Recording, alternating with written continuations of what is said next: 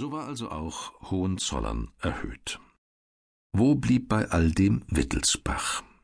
Der so glänzende wie schillernde, kühne und ehrgeizige Max Emanuel, der blaue Kurfürst, Sieger von Belgrad und Liebling der Frauen, nur August der Starke von Sachsen und Polen hatte zu seiner Zeit mehr uneheliche Kinder, der mit Geld um sich warf und seiner Schuldenlast nur dadurch Herr wurde, dass er sich ganz in die Arme und die finanzielle Abhängigkeit von Frankreich begab und damit zum Gegner Habsburgs wurde?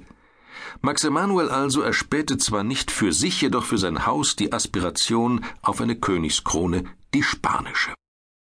Die zierte seit Philipp dem Schönen die Köpfe der spanischen Habsburger, die es durch exemplarische Inzucht bis zur Debilität gebracht hatten.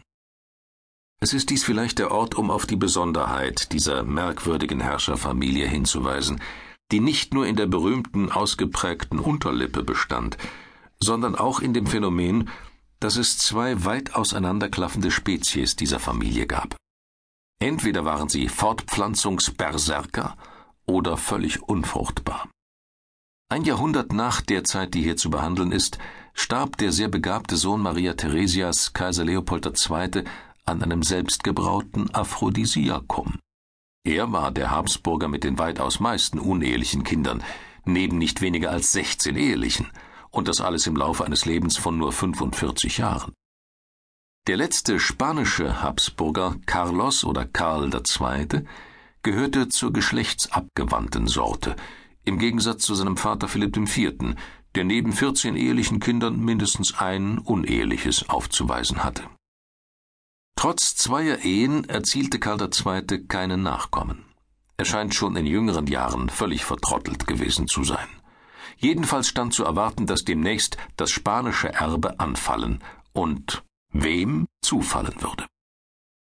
Schon Jahrzehnte bevor Karl II. starb, am 1. November 1700, am 16. schlossen der Kaiser und der Kurfürst von Brandenburg den oben erwähnten Allianzvertrag, beschäftigte und erregte diese Frage, wem die europäische Diplomatie.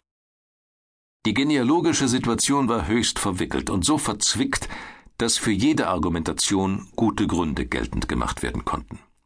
Karl II. starb, wie gesagt, kinderlos. Es gab aber, oder besser gesagt, hatte gegeben, zwei Schwestern, die wohlgemerkt ältere Maria Theresia, 1683 verstorben, war mit König Ludwig XIV. von Frankreich verheiratet gewesen.